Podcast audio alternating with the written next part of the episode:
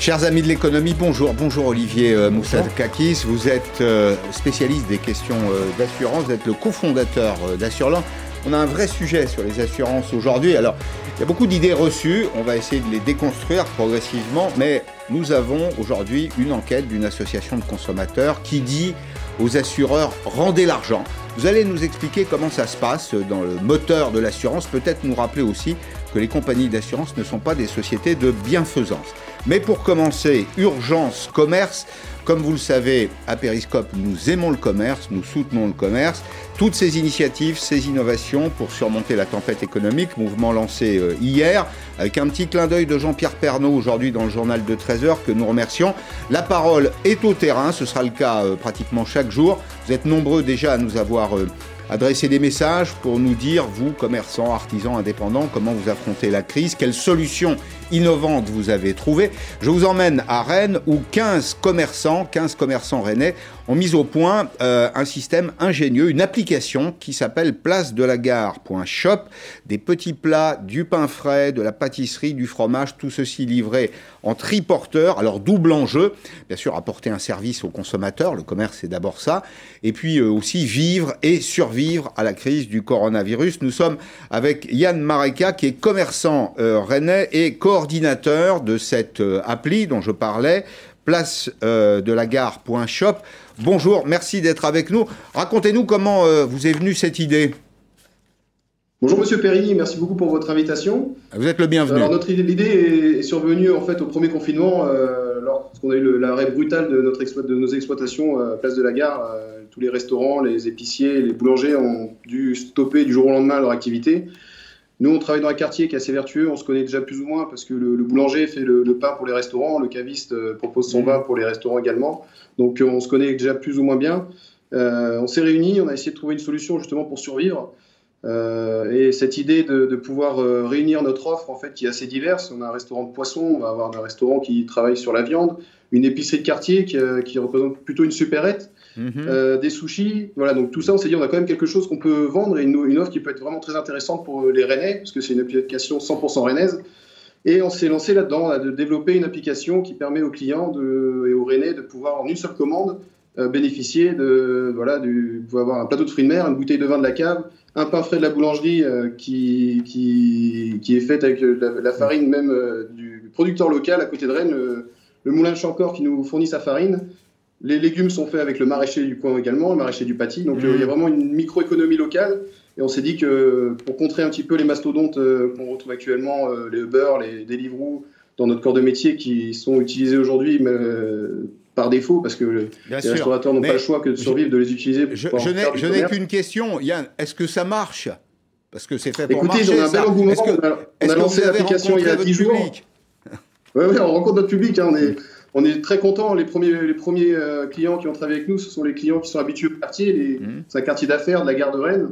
Donc euh, eux étaient très contents de pouvoir retrouver euh, le midi dans leur bureau confiné sans pouvoir ouvert en face, avoir cette option de pouvoir cliquer sur leur application et, et avoir les plats livrés dans leur bureau une demi-heure après. Et puis le, de bouche à oreille, et puis c'est- donc, le- la communication a fait suivi son cours. Et aujourd'hui, c'est vrai qu'on a un bel engouement euh, et des commandes qui sont vraiment dans, dans l'esprit de ce qu'on a voulu offrir. On a des fois des commandes avec, je vous dis, un plateau de fruits de mer, un, un pot de confiture euh, et, un- et- des burgers. C'est commandes qui sont assez éparses, Bon, mais tous réunis sur une même Alors, commande. Parfait, je vois, je vois que vous avez une palette extrêmement large, c'est une offre à, à 360 degrés euh, euh, pratiquement.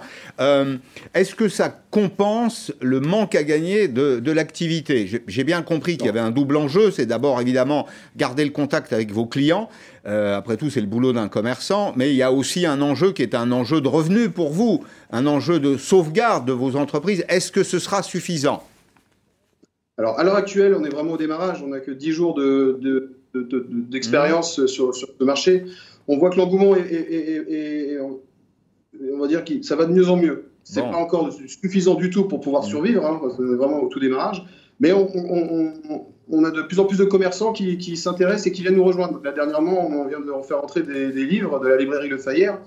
Euh, on a une offre de livres dans- sur notre plateforme, donc on commence vraiment à, se- à ressembler un petit peu à un mini Amazon en taille locale. Mmh. Donc euh, je crois que que ce soit Uber ou Amazon, ont mis du temps avant d'être euh, incontournables. Alors nous, on, on est, pas- on est ambitieux, mais bon. Bon, on est- c'est bien. Non, mais, alors, Il y, a, il y a beaucoup de très belles entreprises qui sont parties de Bretagne, hein, d'ailleurs. Euh, la, Bretagne, c'est une, une, terre d'entreprise. je vais peut-être quand même essayer de vous apporter une, une bonne nouvelle. Alors, c'est sous la forme d'une question. Et si le gouvernement se ravisait? En matière de fermeture des, commerces, de certains commerces jugés euh, non essentiels à ce stade. Alors réouverture des commerces euh, début décembre, voire peut-être même un peu plus tôt si la situation sanitaire s'améliore. Écoutez, puis vous allez réagir, écoutez ce que euh, disait ce matin Gabriel Attal, le porte-parole du gouvernement. La décision sera prise dans le courant de la semaine prochaine. ce que je veux dire, c'est qu'aujourd'hui, l'objectif, c'est le 1er décembre. Mais évidemment, s'il y a de très bonnes nouvelles, que la situation continue à s'accélérer de manière positive, évidemment euh, qu'on fera euh, au mieux pour que les, commerçants puissent travailler. Euh, notre souhait, c'est que les commerçants puissent rouvrir le plus rapidement possible.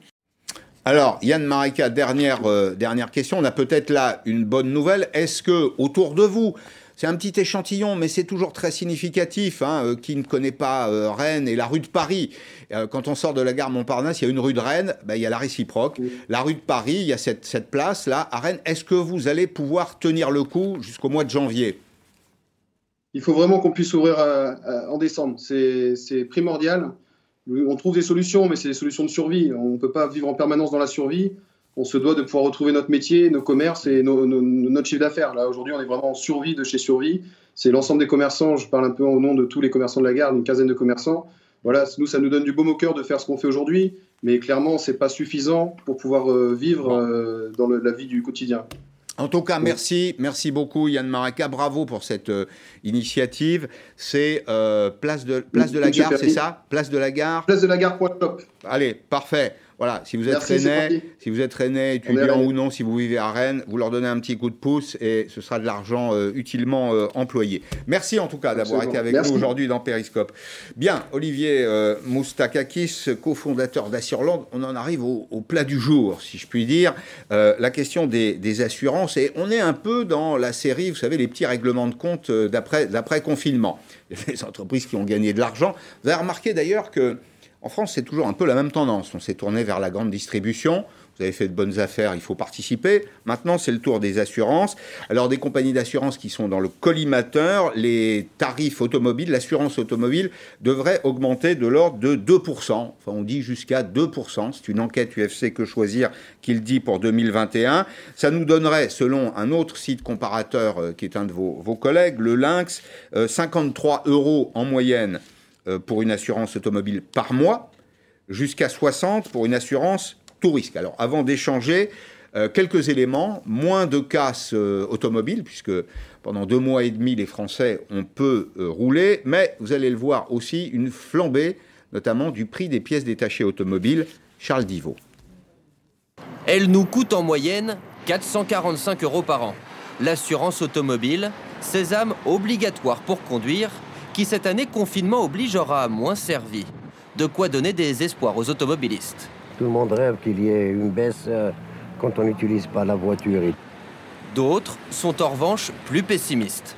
Moi je conduis depuis l'âge de 18 ans, j'ai 70 ans et j'ai jamais vu les assurances baisser. Et ce n'est toujours pas prévu cette année. C'est même le contraire qui devrait arriver. Une étude prévoit une hausse des tarifs d'1,5 à 2% Pourquoi une telle augmentation? Selon les assureurs, il faut regarder du côté des pièces détachées, dont les prix flambent. c'est un rétroviseur qui vaut maintenant 296,05 euros. J'ai acheté le même en 2018 que j'ai payé 175,63 euros. Soit une hausse de 70% en deux ans. Si les pièces coûtent plus cher, il y a eu en revanche moins d'accidents pendant le confinement et donc moins de réparations. La preuve sur cette période, les assureurs ont économisé 2 milliards d'euros. Les assureurs ne mettront pas la clé sous la porte aujourd'hui. Les assureurs sont solides et sur le secteur automobile, il y a euh, des marges petites, mais le secteur n'est pas déficitaire aujourd'hui.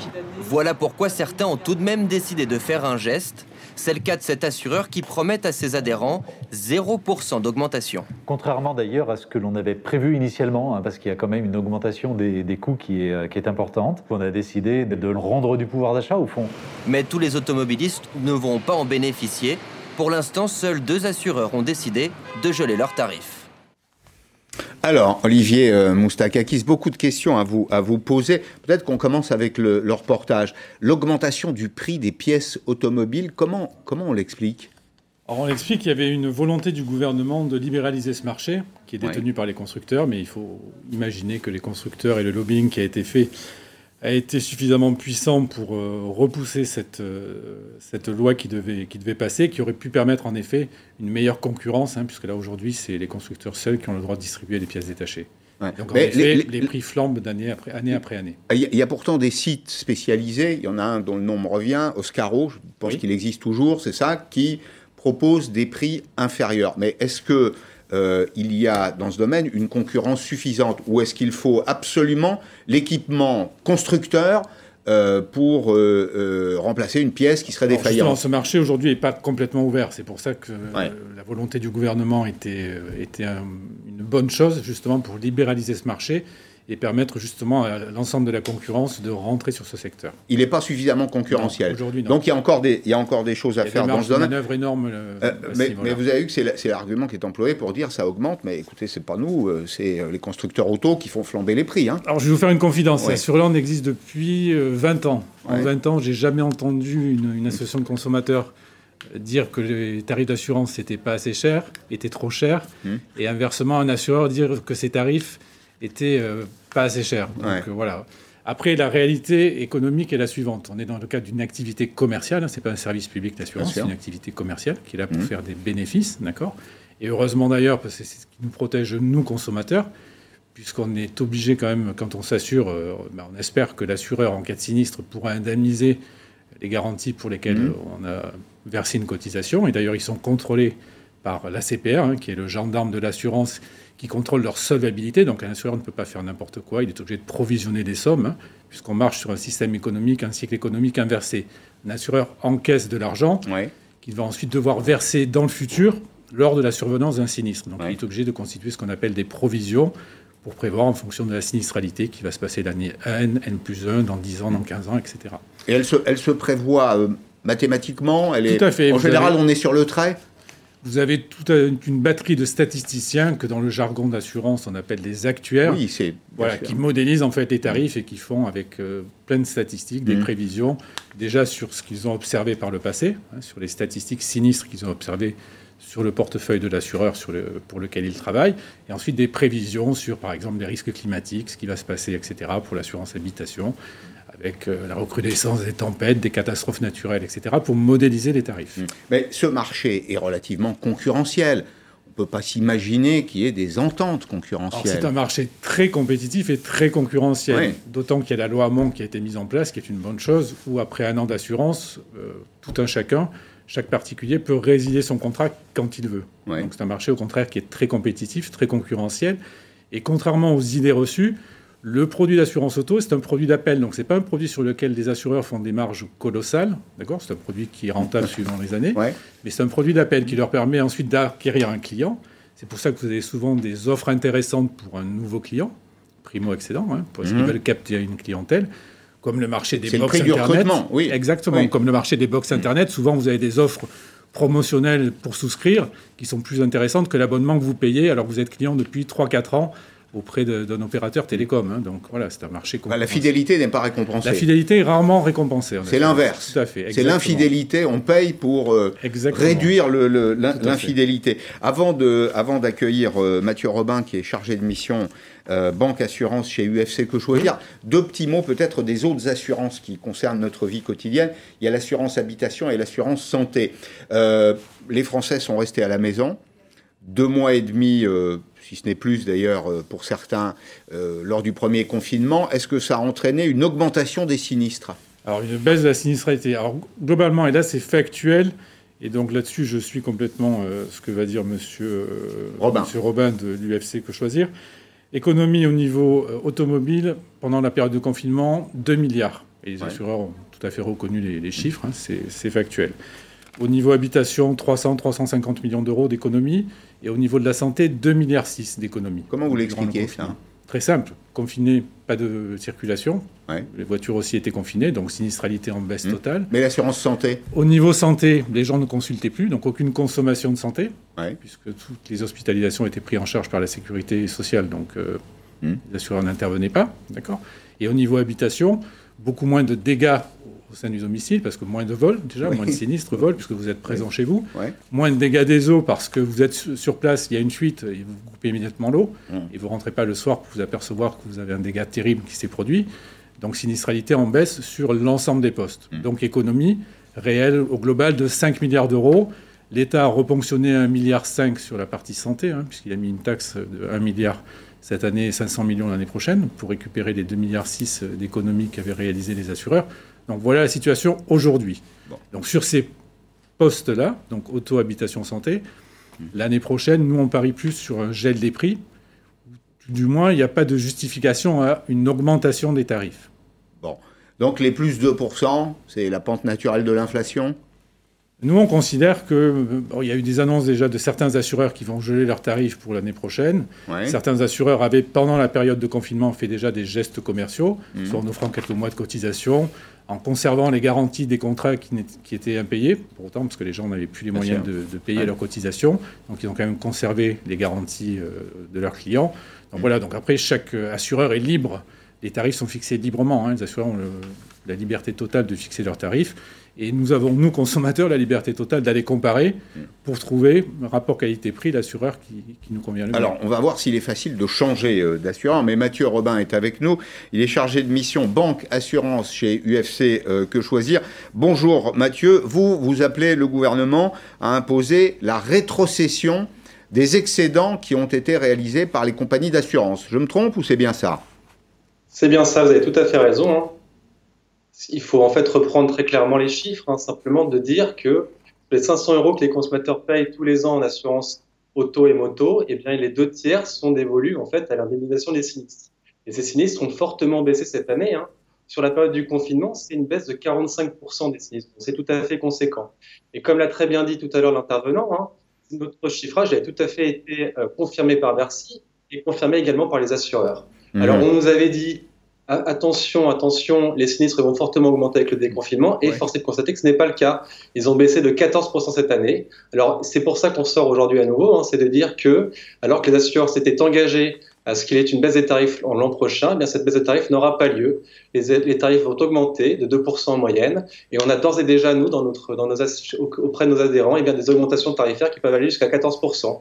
Donc c'est tout à fait important aujourd'hui. Est-ce que c'est 14 simplement sur ces 14% Est-ce que c'est 14% euh, euh, sans motif ou est-ce que c'est euh, lié, par exemple, à un taux de sinistre supérieur pour les, assureurs, les assurés qui sont concernés? Très concrètement, la personne qui, euh, qui, qui, a une hausse de tarif, c'est vraiment quelqu'un qui n'a aucun sinistre au cours de mmh. l'année. Et ça montre bien justement la dernière partie de notre étude hein, qui porte justement sur ce malus de fidélité qui indique justement qu'il y a des centénaires hausses, hausses de tarifs pour les consommateurs qui ne font pas jouer la concurrence. Et c'est pourquoi justement il faut mettre à pas ces mauvaises pratiques. Pourquoi? Parce que justement, il faut que le, tarif de l'assurance auto eh bien, soit fixé sur un, risque de sinistre à, indemniser et pas justement sur des pratiques du, du type euh, je pense que mon consommateur ne fera pas jouer la concurrence et celui-là, eh bien, je le matraque d'hausse tarifaire année après année. Alors justement, une question à l'un et à l'autre, restez euh, avec nous. Olivier, est-ce que c'est simple de changer d'assurance? Vous savez, c'est un peu, vous citiez l'exemple des box tout à l'heure. Bon, on peut changer de fournisseur euh, d'accès à Internet, bien sûr que c'est possible. Techniquement, c'est possible, juridiquement, c'est possible. Mais ça représente malgré tout euh, bah, une manœuvre un peu compliquée. Euh, ça mobilise du temps. il faut appeler un numéro. En général, on ne tombe pas tout de suite sur les bons interlocuteurs. Et puis, il y a des procédures, etc. Est-ce que c'est la même chose dans le domaine des assurances? Dans le domaine des assurances, avec la mise en place de la loi Hamon maintenant depuis quelques années, c'est quand même très simple. C'est-à-dire qu'à l'issue d'un an d'assurance, vous avez la possibilité à tout moment de résilier votre contrat. Et souvent, d'ailleurs, après avoir fait le choix d'un autre assureur, ça va être l'autre assureur qui va vous aider, qui va prendre en charge l'ensemble des formalités. Donc on reste. Donc c'est sans douleur. On reste sur une démarche qui est aisée, qui a été facilitée mmh. grâce à la mise en place de la loi Hamon. Donc là-dessus, on est sur un schéma qui est simple en mmh. termes euh, d'activation. Euh, euh, Mathieu Robin, question. Les assureurs s'étaient bien engagés à baisser les prix des assurances si les sinistres diminuaient. Et d'ailleurs, vous les rappelez vous-même à cet engagement. Tout à fait, il y avait cet engagement qui était fort, qui était formalisé, qui était public et qui malheureusement ne sera pas tenu. Euh, ça s'ajoute, hein, pour répondre à votre dernier intervenant, euh, effectivement, il est beaucoup plus simple de changer d'assurance emprunteur désormais, parce que la loi a été bien faite et fonctionne désormais. Le vrai sujet qui se pose, hein, c'est que tous les consommateurs ne font pas jouer la concurrence. On a notamment, par exemple, les bénéficiaires des minima sociaux qui font moins jouer la concurrence que les autres, c'est également le cas des personnes âgées. Et ce sont ces derniers, en fait, qui fait des pots cassés des promotions qui sont payées par les clients fidèles. Oui, c'est ça. Alors, vous écrivez dans, dans cet article, alors c'est une, une démarche qui est un peu militante, mais c'est après tout l'ADN de Que Choisir. Vous défendez les consommateurs et vous dites quand on sait que les ménages les plus vulnérables ont tendance à moins solliciter la concurrence, comment vous le comment vous l'expliquez ça? Alors que finalement, c'est ceux qui en auraient le plus besoin. Quand on est dans des difficultés économiques, on n'a pas forcément le temps quand on cherche un emploi, par exemple, est-ce qu'on a le temps de changer d'assurance automobile? Est-ce qu'on a les connaissances suffisantes pour le faire? La force est de constater, en tout cas, que quand on les interroge, eh bien, ce sont ceux qui font le moins jouer la concurrence et ce sont, ceux, ce sont eux qui sont les victimes, justement, de ces pratiques tarifaires vraiment discutables à notre sens. Vous, vous estimez, vous, qu'il y a une, une sorte d'abus de position dominante enfin, dans le rapport de force entre euh, l'entreprise et euh, le, le consommateur? Alors, à bout de position dominante, c'est pas pas le bon terme, mais évidemment, bien sûr, que les consommateurs, en tant que tels, en tant qu'individus, ont des, bien, bien, du mal, justement, à se faire entendre auprès de leurs assureurs. Et c'est pour ça qu'il est nécessaire qu'ils se mobilisent, qu'ils téléchargent notre courrier type, qu'ils demandent des diminutions du montant de leur prime en raison de ce confinement, et que, globalement, cette mobilisation permette que la profession tienne ses engagements, laisse les tarifs l'an prochain. Mm. Alors vous formulez un certain nombre de propositions. Bon, vous exigez en effet le, respect de la parole donnée. Euh, euh, vous exhortez les pouvoirs publics à imposer ce que j'évoquais euh, tout à l'heure, hein, le retour à bonne fortune en faveur du, consommateur. Et vous publiez même un, modèle type de, de lettre pour les assurés qui souhaiteraient faire valoir leurs droits et qui continuent qui continueraient, s'ils sont bons élèves, beaucoup le sont d'ailleurs, de réclamer une diminution du montant de leur, cotisation. Merci beaucoup pour ces explications. C'était euh, extrêmement clair. Il y a quand même un point, euh, Olivier, sur lequel j'aimerais avoir votre, votre point de vue. Je me l'explique pas très bien quand même, la question de la fidélité. On a constitué un petit tableau là qui montre que effectivement euh, les assureurs, comme, comme d'autres, sont prêts à investir pour aller recruter des clients. C'est-à-dire qu'ils leur offrent des tarifs euh, qui sont des, tarifs euh, en dessous du marché, hein, en dessous du, prix du marché. Vous voyez, chez, chez AXA, par exemple, on a retenu ces quelques exemples. Il y en a d'autres. Hein. 4 mois de cotisation offerts. Chez Generali, c'est 100 euros. Chez Allianz, c'est 2 mois de cotisation. La Massive, 10% de cotisation en moins.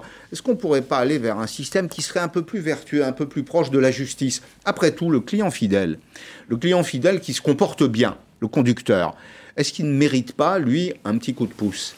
Alors, il faut comprendre la façon dont sont modélisés les tarifs d'assurance. Hein. Chaque assureur a des dizaines de milliers de tarifs différents.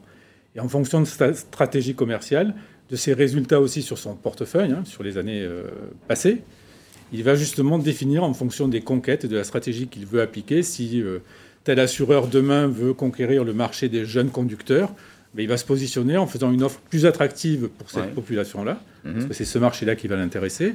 Au contraire, il va s'intéresser à un autre euh, sur un marché plus senior, et donc il va faire un effort commercial euh, sur cette population-là. Donc chaque assureur est libre, si vous voulez, de, définir sa stratégie et de définir les tarifs qu'il souhaite. Mhm. voilà, là où il y a un phénomène que, en effet, qui n'est pas suffisamment répandu, à mon sens, c'est d'aller comparer, parce qu'on s'aperçoit réellement qu'un assureur X aujourd'hui qui va être le mieux positionné, or j'entends à niveau de garantie et d'engagement de service Bien sûr, il faut que, hein. le service soit comparable, voilà, à l'évidence. le service soit comparable, on ne comprend pas des, pommes et des oranges, hein, bien évidemment. Mais l'assureur euh, numéro 1 qui va être bien positionné pour vous aujourd'hui, mmh. dans 18 mois, cet assureur-là, in fine, peut-être ne sera plus bon pour vous, parce que rapport qualité-prix, vous allez pouvoir trouver 30-40% mmh. moins cher à niveau de garantie équivalent chez un autre assureur qui, au moment où vous avez fait euh, la démarche du tour de marché, n'était pas le bon mm. à ce moment-là. Mm. Donc ça change un marché dynamique. Alors il faut un marché dynamique. Votre, votre, conseil là, Assureland, c'est un site qui, compare les prix, c'est d'être attentif. assez régulièrement. La, quand on bonne arrive, règle, c'est dit tous les 18 mois, 2 ans, de faire un tour du marché. Quand on arrive à la date anniversaire du contrat, on regarde éventuellement.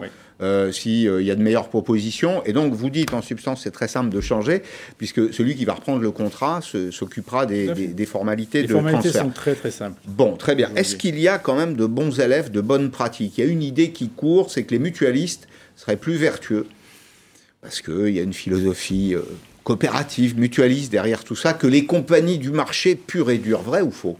Or, c'est c'est faux. Les assureurs sont, c'est une activité commerciale quelle qu'elle soit. Alors après, il y a des assureurs qui sont cotés en bourse, capitalistes, d'autres. Il y en a même qui disent assureurs militants. mutualistes, d'autres qui se positionnent comme assureurs militants, mais ça c'est aussi un positionnement marketing. Hein. Il y a d'autres assureurs qui ont d'autres positionnements marketing. Voilà, après les assureurs sont là pour gagner de l'argent. Mmh. Et heureusement, parce que c'est ce qui nous protège nous. Hein. Donc un assureur ne peut pas perdre de l'argent. Ou alors le gendarme de l'assurance, hein, la fameuse ACPR, va leur taper sur les doigts parce qu'elle est chargée de vérifier leur mmh. solvabilité. Donc ils ne font pas n'importe quoi avec l'argent qui leur est confié. D'accord? Donc après, soit c'est pour donner d'autres garanties, de nouveaux services euh, pour les sociétaires, si on parle du monde mutualiste, soit pour les actionnaires, si on parle du monde capitaliste, mais c'est une activité commerciale qui doit être bénéficiaire, comme toute activité commerciale. Deux questions pour terminer. Est-ce que les besoins augmentent dans le domaine des assurances? Est-ce qu'on n'est pas dans un monde, on fait euh, une petite réflexion sur le monde d'aujourd'hui, on aime beaucoup l'assurance tout risque de façon générale. En France, de surcroît, on est un pays dans lequel on couvre le risque, on couvre l'aléa. Est-ce que les besoins vont augmenter? Comment le déterminez-vous? Alors, Les prévisions en la matière, en effet, il y a une, une crainte de plus en plus forte dans nos sociétés, dans le monde actuel, de la maladie, de la souffrance, donc avec toute la dépendance, euh, le fait que nous vivons sur des durées de vie beaucoup plus longues, etc. Euh, donc, il y a Et l'assurance est souvent vécue d'ailleurs au sein de la population comme une espèce de service public. On a l'impression que c'est un peu le service public de la protection financière. Ça s'appelle la sécurité sociale. Ce c'est pas les compagnies d'assurance. Ce qui n'est pas le cas. Voilà. Après, c'est une profession qui est ultra réglementée, donc l'État euh, réglemente cette profession, d'accord. Pour autant, on reste dans le cadre d'une activité dans un domaine commercial. Voilà. Donc après, à chacun d'aller faire son tour de marché et choisir euh, mm. le produit qui lui convient. Et puis deuxième euh, et dernière question, quand on se compare avec nos voisins, est-ce que nos assureurs sont bien placés? Alors en l'occurrence, sur la partie des risques automobiles et habitation, on est plutôt très bien positionné. C'est-à-dire qu'on a un, prix d'assurance automobile qui est plutôt très compétitif par rapport à nos voisins européens. Très bien. Et dans le domaine de la santé? Euh, santé aussi, mais après, on a un système en France qui est particulier, puisqu'il y a une prise en charge euh, avec la, sécurité la sociale. sécurité sociale, oui, bien sûr. Voilà, donc ça dépend un peu des, configurations et des, des, pays par rapport à ça. Bien, merci beaucoup d'être venu dans Periscope. Si je résume, donc, tous les 18 mois ou chaque année, à la date anniversaire du renouvellement du contrat, vous faites un petit tour. Les sites comparateurs de prix, il y en a plusieurs, il y a le vôtre notamment, euh, Assureland. Puis bah, vous faites jouer la concurrence et la concurrence, c'est facile, ça marche euh, plutôt bien. Euh, les modalités sont, sont, prises en charge, mais je retiens aussi que euh, ce n'est pas une société de bienveillance, c'est une société du marché qui doit réaliser des profits comme on le ferait probablement à sa place. Merci d'être venu. Dans un petit instant, tout autre sujet, Christine Kerdelan, c'est la patronne du magazine L'usine nouvelle. On va parler des perspectives industrielles en France et puis on va revenir sur un, un épisode. Alors, c'est un épisode du feuilleton Amazon. Vous allez voir que certains parlementaires réclament aujourd'hui le boycott pur et simple d'Amazon. Pour ou contre, eh bien, on va en discuter dans la deuxième partie de l'émission. À tout de suite.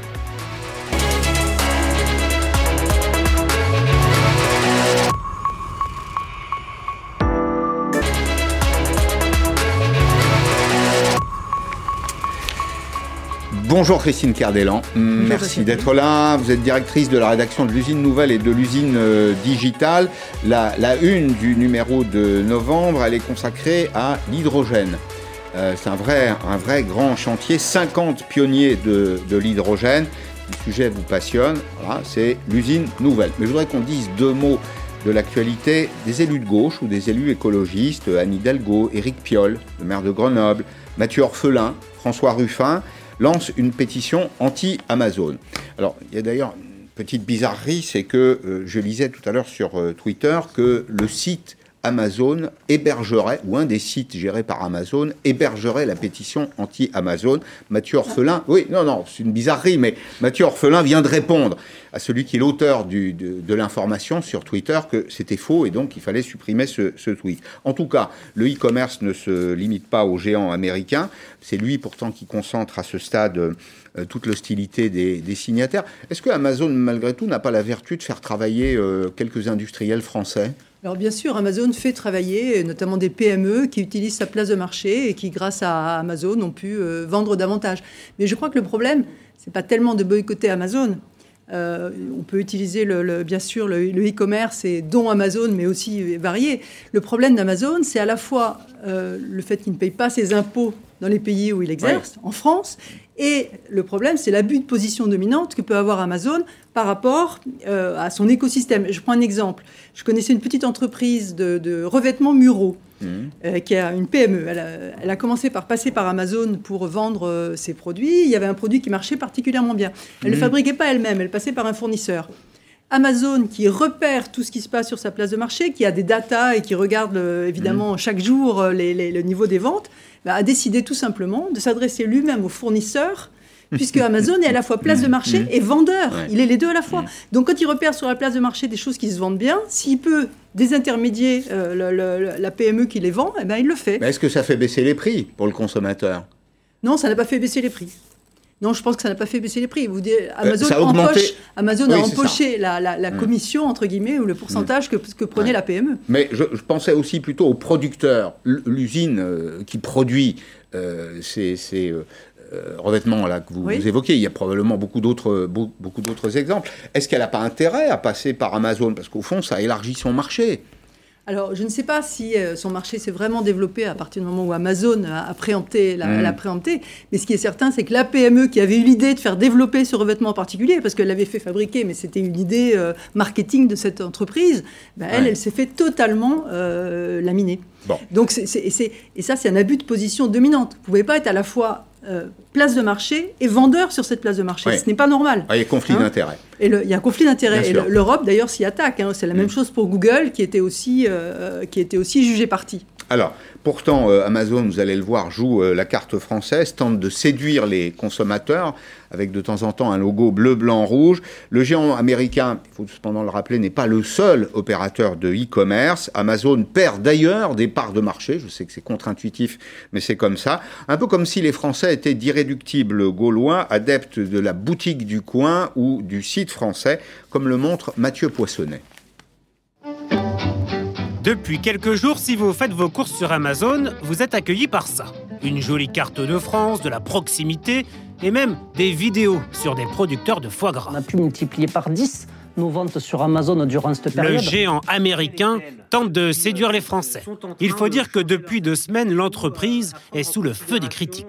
Il n'y a rien de mieux que de mettre un peu de bleu, blanc, rouge dessus parce que ça a l'avantage de parler aux deux facettes de ce que nous sommes. Le citoyen est rassuré par le fait que ça soit français et le consommateur, il est rassuré parce qu'il est sur un site de e-commerce dans lequel, en général, il trouve à peu près tout ce qu'il veut et au prix auquel il le désire. Les sites de commerce en ligne sont les grands gagnants de ce nouveau confinement. Mais Amazon, certes toujours leader, perd des parts de marché depuis deux semaines. Le consommateur est-il en train de changer ses habitudes? Je commande moins en ligne euh, qu'au premier confinement. J'essaye plus d'aller euh, faire du click and collect. Quand on entend qu'il faut soutenir les commerces locaux, etc., c'est vrai que ça, ça, fait un petit peu culpabiliser. Ça reste quand même moins cher. Donc moi, pour ma part, je ne change pas trop euh, quand même. Les Français font de la résistance. Les sites comme Fnac, Rakuten ou Cdiscount volent des parts de marché au géant Amazon. Cdiscount vient même de lancer une rubrique réservée aux commerçants français. Les ventes y explosent, plus 60% depuis le reconfinement. On voit bien avec la période que nous traversons que le digital euh, est un très bon relais. Aujourd'hui, seulement un tiers des commerçants français ont une présence en ligne. Euh, il est temps vraiment d'accélérer. Pour aider les petits commerçants à vendre en ligne, une aide de 500 euros pour créer leur site internet leur est proposée par l'État. Alors, peut-être un petit mot de, commentaire sur ce, chiffre. Je ne sais pas si vous avez lu la pétition euh, contre, contre Amazon. Alors, ça, ça s'appelle Noël sans Amazon. On aura Noël avec un sapin, on en est à peu près sûr, puisque Julien Normandie, le ministre de l'Agriculture, nous l'a garanti. Mais là, on l'aura sans doute sans, Amazon. Alors, Mathieu Orphelin, donc, et ses amis dénoncent la concurrence déloyale. Ils appellent à un geste militant avec euh, bon, cet argument qui est qu'un emploi chez Amazon, un emploi créé chez Amazon, détruirait de 2,2 à 4,6 emplois sur le territoire. Il n'y a pas de source, il n'y a pas de modèle de calcul. Je suis, je suis un peu circonspect, je ne vous le cache pas. Non, c'est vrai que c'est difficile de vérifier combien d'emplois ça détruit. Il est certain que toutes ces petites librairies, euh, tous ces petits magasins qui sont remplacés par Amazon, ils étaient sans doute moins productifs qu'Amazon euh, dans ces entrepôts géants, etc. Donc forcément, quelque part, on sait que ça détruit mm. des emplois. Maintenant, est-ce que c'est 4,1 ou est-ce que c'est 2 C'est difficile à dire. Bien, alors on en vient à euh, ce qui est le cœur de votre métier, l'usine nouvelle, l'usine digitale. on observe beaucoup les tendances post-Covid dans le domaine industriel. Il y a cette cette idée qu'il faudrait rapatrier en France un certain nombre de productions. Est-ce que c'est en cours? Alors, euh, on ne peut pas dire que ce soit en cours, ou du moins si c'était en cours, ça avait commencé euh, avant 2020. Je voudrais élargir un tout petit peu. 2020 aura été une année de basculement. Hein, vraiment, j'ai même l'impression qu'on est entré dans le 21e siècle à partir de 2020, alors qu'on a cru que c'était en 2000 avec le bug de l'an 2000 ou en, ou en 2008 avec, euh, avec la crise des subprimes ou, le 11 septembre 2001 avec, mhm. euh, avec les, avions sur les tours. Non, je pense sincèrement que c'est en, 2020 que tout a basculé. Aussi bien euh, parce que le Covid a accéléré des tendances géopolitiques qui étaient déjà l'œuvre que des tendances économiques et que des tendances sociétales. Alors je m'explique. Les tendances géopolitiques, c'est la toute-puissance de la Chine. Elle avait mhm. commencé, bien évidemment, après 2020 c'est elle qui a lancé, entre guillemets, on ne la soupçonne pas de l'avoir fait exprès, le Covid, mais c'est elle qui s'en sort le mieux. Aujourd'hui, les, entreprises chinoises sont en train de nous tailler des croupières, de mm. prendre des parts de marché par rapport à des petites entreprises françaises de mécanique, etc., qui commençaient à, qui commençaient à exporter. Il y a un autre indice qui est que le transport aérien en Chine a retrouvé son niveau d'avant Covid. Alors, on l'a appris aujourd'hui, effectivement, ils ont retrouvé le niveau d'avant Covid. À l'intérieur, à l'intérieur de l'espace chinois, et probablement demain euh, à l'intérieur de l'ensemble euh, pacifique puisque vous avez vu comme moi que les Chinois signent des accords avec, tous les pays satellites. Jusqu'à l'Australie, la qui est leur jardin, au fond. Tout à fait, sauf les États-Unis, mais effectivement tout, tout, le monde. Pacifique Sud. Voilà, exactement. Et donc la Chine, euh, et même par le biais de la technologie, est en train de, de, de, de prendre peu à peu le leadership qu'elle avait programmé pour, je ne sais plus combien, 2030 ou 2040 par rapport aux États-Unis, mais elle est en train de prendre vraiment, gagner des années euh, d'avance. Hein. On sait que finalement, jusqu'en 1750, la Chine était toute puissante dans le monde grâce à la technologie. Quand Marco Polo est allé au milieu du XIIIe siècle en Chine, il a vu la poudre, il a vu, euh, euh, il a vu la boussole, il a vu le papier-monnaie, il a été très impressionné. À partir de 1750, la révolution industrielle, que n'ont pas accepté les empereurs chinois qui venaient donc de la révolution qui venait de, de mmh. Grande-Bretagne, et les empereurs chinois n'ont pas voulu accepter la machine à vapeur, etc. Et là, la Chine s'est enfoncée jusqu'à la fin du XXe siècle. Et aujourd'hui, elle revient par la technologie euh, parce qu'elle est meilleure sur l'intelligence artificielle, enfin elle commence à être meilleure sur le machine mhm. learning, sur l'édition génétique, sur beaucoup de choses. Donc ça, tendance géopolitique, accélération euh, de la toute-puissance de la Chine par rapport à ce qui était prévu. Tendance sociétale, le télétravail et tout ce qui va avec, le télémédecine, le téléenseignement, etc., ont, eu un coup d'accélérateur phénoménal pendant cette période euh, de Covid et, euh, pour le grand plaisir des, des, GAFA, mais c'est quelque chose qui, est, qui est irrémédiable. ah, c'est définitif pour vous. On, reviendra un peu en arrière, un peu. Il y aura peut-être, mais, mais, mais, on se déplacera jamais autant pour aller faire des réunions euh, en Grande-Bretagne, aux États-Unis, euh, etc. Mm. deuxième chose, une accélération de la prise de conscience environnementale. Alors, on avait Greta Thunberg avant, dès le début de mm. l'année, elle était là. On, l'entend plus, hein, On l'entend moins, mais à la limite, ces idées se sont tellement diffusées aussi mm. pendant cette période de confinement tout le monde est convaincu aujourd'hui qu'il faut rapprocher le producteur du, consommateur euh, pour faire des économies euh, sur ces questions. Donc ça, c'était sur les tendances sociétales. Enfin, sur les tendances économiques, là, je dirais qu'il y a trois choses. D'abord, euh, les grands pétroliers sont en train de devenir des énergéticiens. Alors ça paraît peut-être anecdotique hein, que Total, BP ou Shell. Bah, pas du tout. Total, j'en parlais il y a une dizaine de jours. Euh, passera sous la barre des 50% de l'activité liée au pétrole. Tout à fait. et en 2030 de mémoire. Tout à fait, exactement. Donc c'est quand même demain. tous, les Européens, tous les pétroliers européens se veulent plus faire appeler pétroliers. Hein. maintenant, ça, va être des, énergéticiens. ils vont investir 170 milliards tous ensemble. 170 milliards, vous, quand on voit par rapport au plan de relance 100 euh, ou 120 milliards, on imagine le volume. D'ici 2030, 170 milliards dans les énergies renouvelables. Donc la transition énergétique, finalement, c'est les pétroliers qui vont la faire, ou en tout cas qui vont, qui vont y contribuer beaucoup, ce qui est quand même un paradoxe. Deuxième chose, les GAFAM. Les GAFAM sont en train de, grâce à, cette, à, ce, Covid, ont fait la, la, preuve finalement que tout pouvait se faire par, euh, par Internet. Ce sont des solutionnistes et ils ont apporté des solutions à tout mhm. pendant cette période. Et donc ils ont eu des taux de croissance à deux chiffres, trois chiffres. Des gens comme Zoom, par exemple, c'est des, des, croissances, je ne sais plus combien, de 400%, quelque chose comme ça. Donc c'est phénoménal. Troisième chose, et là j'en arrive vraiment à répondre précisément à votre, à votre question, est-ce qu'il va y avoir des relocalisations ou des localisations d'ailleurs suite à cette, à cette année de, basculement? Alors, effectivement, euh, il y a des secteurs, euh, notamment dans le, médical, euh, la santé. Chez Pierre Fabre, il va y avoir une nouvelle usine liée à l'oncologie qui va Pierre être. Fabre, c'est Tarbes de mémoire. Voilà, hein, c'est ça. Euh, ou près de hmm. Toulouse, en tout cas. Près de Toulouse, c'est dans la région. Enfin, il y a plusieurs unités de production, mais le, siège, c'était à Tarbes, oui. Oui, oui, tout à fait. Voilà. Et donc, euh, ils sont en train de réfléchir à trois projets qui, hmm. sont, qui s'apparentent à des projets de, relocalisation. Donc, dans, dans, le domaine de la santé, il va y en avoir. Dans le domaine de l'automobile, constructeurs ont promis quelque chose. Bon, c'est pour l'instant, il y a quand même beaucoup d'électriques, de véhicules électriques qui se font toujours dans les pays où euh, Roumanie, Slovaquie, Slovénie, etc., où on faisait déjà les petits véhicules euh, mais il va y avoir beaucoup en fait de localisation, pas des relocalisations, mais des localisations d'activités nouvelles. Ça se traduit comment ça Qui remplacent ah, par exemple, on a vu l'Airbus des batteries, la, la fameuse grosse usine, mais il va y en avoir d'autres. Hein, à côté de Béthune, hein, on a fermé Bridgestone, mais on ouvre une usine qui fait euh, batterie électrique à 30 km. Mais il va y en avoir au moins une deuxième qui est en projet, et peut-être une troisième. Donc tout ce qui est lié à l'électrique, tout ce qui est lié aux énergies renouvelables. Hein, il va y avoir énormément de, choses qui vont se faire sur l'éolien, sur, euh, sur les batteries, sur, enfin, mmh. stationnaires. Euh, sur le photovoltaïque euh, Juste une, question. Bah, il y a un sujet qui m'inquiète qui un peu, c'est l'endettement des entreprises aujourd'hui. Pourquoi? Parce qu'on a traversé une période de disette.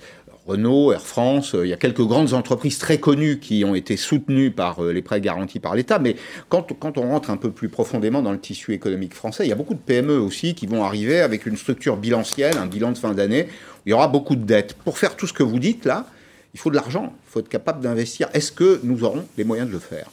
Alors, ce qui est inquiétant, c'est que je crois que 46% des, ETI, vous savez, des entreprises moyennes, qui sont vraiment les fleurons français, hein, qui correspondent au, Mittelstand allemand, c'est-à-dire c'est normalement les fers de lance de l'économie française, en dehors des boîtes du CAC 40, eh bien, 46% euh, disent qu'elles ne vont pas réussir à rembourser le PGE. C'est considérable. Euh, c'est-à-dire le prêt garanti par l'État, hein, qui a été accordé là pendant cette période. Euh, une sur trois dit qu'elle va licencier l'année prochaine. Aujourd'hui, les entreprises industrielles, en tout cas, elles sont intubées. Elles sont intubées, elles sont sur, respirateur artificiel, mmh. hein, entre le, le, chômage partiel qui leur permet d'éviter euh, pour certaines de payer toutes les, toutes les charges sociales, euh, entre le PGE effectivement, entre pour certaines des reports de charges. Mmh. Donc, un chiffre est sorti, je crois, aujourd'hui, disons 80% de faillites en plus vont être mmh. constatées en, des premiers trimestres l'année prochaine par rapport au premier trimestre de cette année. Donc tout ça est inquiétant. alors, là, il faut est-ce que ce sera les mêmes Pour répondre à votre question, est-ce que ce sera les mêmes entreprises, celles qui sont là aujourd'hui et celles qui vont faire euh, tous ces nouveaux investissements? C'est là où c'est pas si évident. Hum. Alors, il y a peut-être une, priorité à discuter. Est-ce que la priorité immédiate, dans un monde où il faut redémarrer, c'est la priorité au désendettement? Hier, Patrick Artus était à votre place.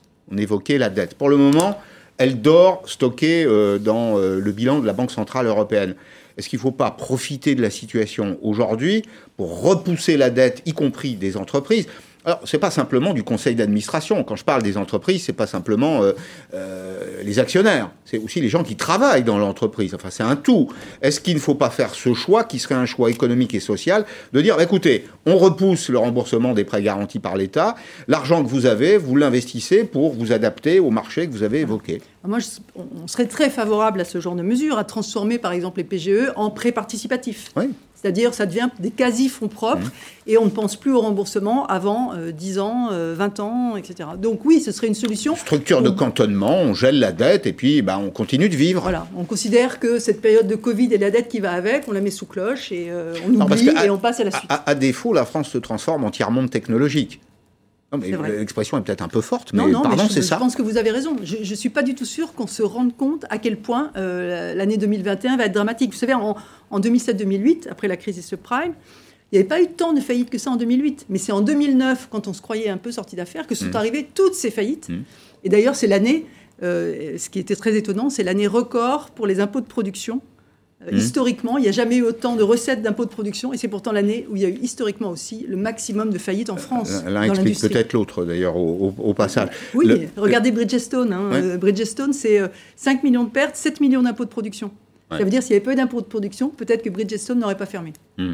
Est-ce qu'il faut sauver toutes les entreprises aujourd'hui, selon vous? Alors, c'est difficile de, dire euh, à ce stade qu'il faudrait sauver et qu'il ne faudrait pas sauver. Euh, bah, Patrick Artus, dont vous parliez à l'instant, euh, je, crois avoir discuté avec lui du fait que lui considère qu'aujourd'hui, il faut sauver toutes les entreprises à court terme et qu'ensuite le tri sera fait finalement l'année prochaine parce qu'on ne sait pas aujourd'hui quels sont les secteurs qui vont vraiment reprendre à l'identique et ceux qui vont être qui vont reprendre dans deux ans, cinq mmh. ans, comme, comme peut-être l'aéronautique. Donc finalement, on, sauve tout le, ce qu'on fait en ce moment d'ailleurs, on sauve tout le monde. On a 97% des entreprises qui ont voulu un PGE l'ont eu. Il n'y a que 3% qui l'ont pas eu. Donc aujourd'hui, on sauve finalement tout le monde. Et puis euh, l'année prochaine, l'État fera le tri euh, dans les secteurs, dans, est-ce qu'il prendra des, des, des, des prêts participatifs, transformera son prêt en prêt participatif dans les secteurs stratégiques, par exemple Et puis les banques, elles, feront le tri euh, en fonction des critères qu'elles connaissent, c'est-à-dire la santé pure et dure des entreprises. Précisément, c'était ma question. Les banques, est-ce qu'elles sont aujourd'hui dans un état d'esprit favorable à financer le rebond? Difficile à dire, parce qu'elles elles avancent quand il y a des garanties de l'État. Elles existent. Hein. À ce stade, elles existent, les garanties de l'État. Elles n'ont pas été levées. À ce stade, elles existent. Tout le temps qu'elles existeront, les banques euh, font leur travail. Hmm. Nos points forts, qu'est-ce que c'est? Parce qu'il faut malgré tout les lister. On a des points forts en France. malheureusement, nos points forts, c'est ceux qui en ce moment euh, souffrent. C'est l'aéronautique et l'automobile. Hmm. C'est vraiment les deux secteurs où on est fort. Euh, sur, sur l'énergie, on, est en train de bâtir euh, quelque chose de fort. On a, on a, on a de, très bons acteurs dans l'énergie et dans les nouvelles, dans les énergies renouvelables. la France commence à avoir des acteurs, des hmm. acteurs sérieux. Hmm. la santé, qui est un acteur qui lui va bien. Euh, je parlais de Pierre Fabre tout à l'heure, mais il y a euh, Sanofi et beaucoup d'autres. C'est un secteur qui va bien et qui, évidemment, a passé le Covid correctement, même si on a bien vu que la partie un peu industrielle de la chose, c'est-à-dire les respirateurs ou même euh, la production des mmh. masques, hein, le mmh. textile, ben, comme on n'a plus d'industrie, enfin, comme plus d'industrie, j'exagère, mais comme on a une industrie qui est faible, eh bien, on n'a mmh. pas été aussi bon que les Allemands et tout ça nous a quand même obligé à démarrer très mal la crise du Covid. Hein. Un des paradoxes, c'est que cette année, on va continuer de créer des emplois dans l'industrie. Oui, mais pendant 20 ans, on en a détruit 2 millions. Oui, on est passé de 6 millions à 3, non, un peu de choses près, c'est ça On a divisé par deux 2 millions depuis 1980, oui. Le, le, le, mouvement de, de salut euh, industriel mettra du temps, euh, bien sûr. Les emplois seront différents, vraisemblablement. Les logiques de valeur aussi. Disons que l'industrie commençait à se redresser depuis trois ans, hein, depuis le CICE, puis les mesures depuis l'arrivée d'Emmanuel Macron, les suramortissements, etc. Il y a un problème d'investissement dans l'industrie. Il faut absolument investir si on veut être au niveau d'automatisation, de robotisation des Allemands et des, ou des Américains. Ce qui ne veut pas dire détruire des emplois. Au contraire, hein, l'automatisation fait que les entreprises sont plus compétitives et donc qu'elles créent des emplois. Eh bien, pour investir, donc, il faut repousser euh, l'endettement un tout petit peu plus loin. C'est possible, hein, techniquement, euh, personne ne, nous empêchera de le faire. C'est simplement une affaire de volonté politique. Merci en tout cas, Christine Cardellan, d'être venue dans, dans Périscope. Je renvoie à l'usine nouvelle, l'usine nouvelle du mois de novembre. C'est 50 pionniers de l'hydrogène. Voilà un marché voilà pour demain. Secteurs. Hein, voilà les bons secteurs. Merci, merci beaucoup. Merci à tous de votre fidélité. À demain 16h sur LCI, Arlette Chabot dans quelques minutes.